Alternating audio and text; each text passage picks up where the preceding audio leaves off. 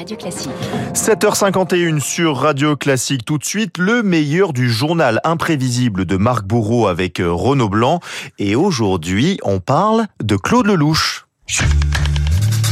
Radio Classique, le journal imprévisible avec Marc Bourreau. Je crois dans le cinéma comme d'autres croient en Dieu. C'est un média extraordinaire pour parler au plus grand nombre et nous dire des choses positives. En tous les cas, c'est ma philosophie, voilà. Marc, la voix de Claude Lelouch, réalisateur aux 50 films, prépare en ce moment une fête monumentale hein, pour ses 85 ans. Ce sera lundi au Palais des Congrès à Paris, l'occasion de revenir sur un cinéaste qui a passé eh bien toute sa carrière à nous montrer la vie sur grand écran. Oui, 50 films a tenté de magnifier cette vie de tous les jours, comme un homme dans sa voiture, perdu dans ses pensées. Vous voyez de quoi je veux parler, Absolument. Jean-Louis Trintignant, Un homme et une femme, 1966, l'une des scènes les plus emblématiques du 7e art et peut-être aussi la plus autobiographique. Une femme qui vous écrit sur un télégramme Je vous aime. Pour aller chez elle. Je monte, je sonne.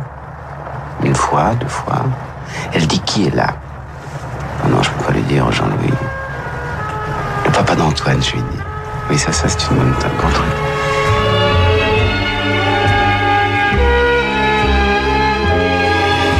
chaque fois que je vais mal, j'ai l'habitude de rouler comme ça. Et les trois quarts du temps d'aller au bord de la mer.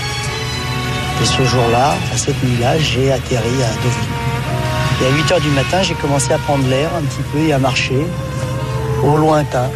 Il y avait une silhouette de femme qui marchait sur la plage.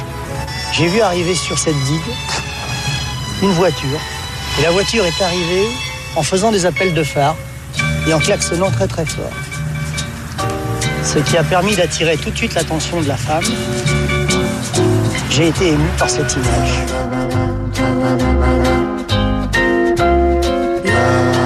Très beau témoignage. Bah oui, hein, Ouais. oui, la genèse de, euh, d'un homme et une femme, cette scène mythique. Claude Lelouch, le goût de l'instantané justement sur les mélodies de Francis Lay, un homme et une femme écrit en moins d'une heure et qui rafle tout sur son passage. The winner is France for a man and woman. Une palme d'or et deux Oscars. Lelouch, à peine 30 ans, est déjà sacré par Hollywood. I'm sorry, I don't speak English.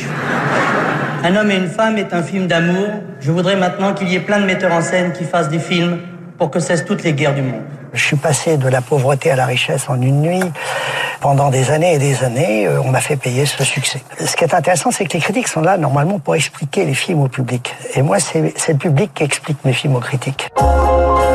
Claude Lelouch, souvenez-vous bien de ce nom, vous n'en entendrez plus jamais parler. Écrivez les cahiers du cinéma pour la sortie de son premier film. Ils sont visionnaires, hein, Ah oui, ils sont visionnaires, hein, comme quoi. Et pas de quoi décourager hein, pour autant Lelouch et sa passion dès l'enfance pour les salles obscures. Ma mère me cachait dans les salles de cinéma quand j'étais tout petit. On était recherchés par la Gestapo. Je pense que le cinéma a commencé par me sauver la vie. J'étais au paradis. Je me suis dit, ah, les gens qui sont sur cet écran sont plus beaux, plus intelligents, plus cultivés, plus malins que ceux qui sont dans la rue. Donc c'est ceux-là que j'ai envie de fréquenter toute ma vie. J'ai un coup, mais pour ce coup, il faudra qu'on fusionne. Lino, Jacques et moi, avec votre permission. C'est un truc dans le show business.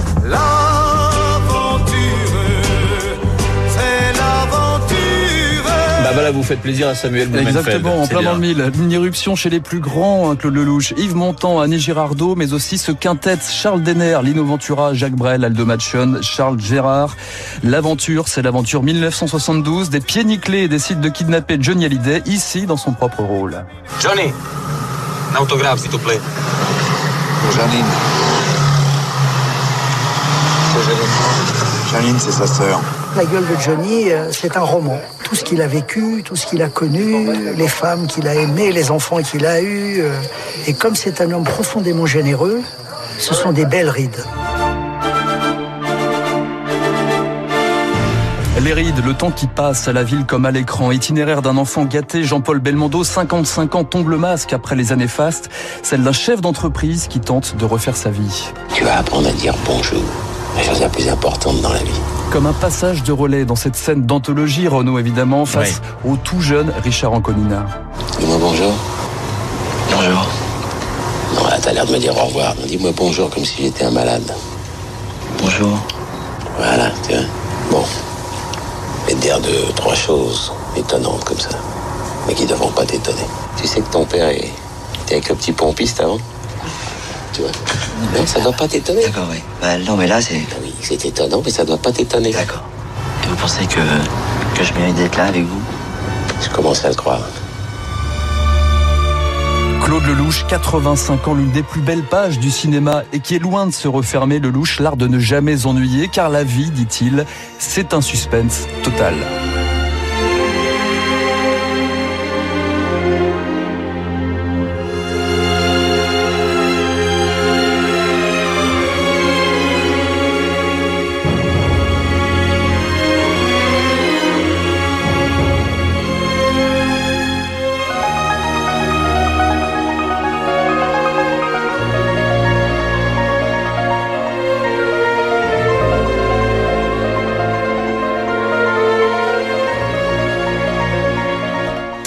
Claude Lelouch qui fêtera ses 85 ans le 30 octobre prochain.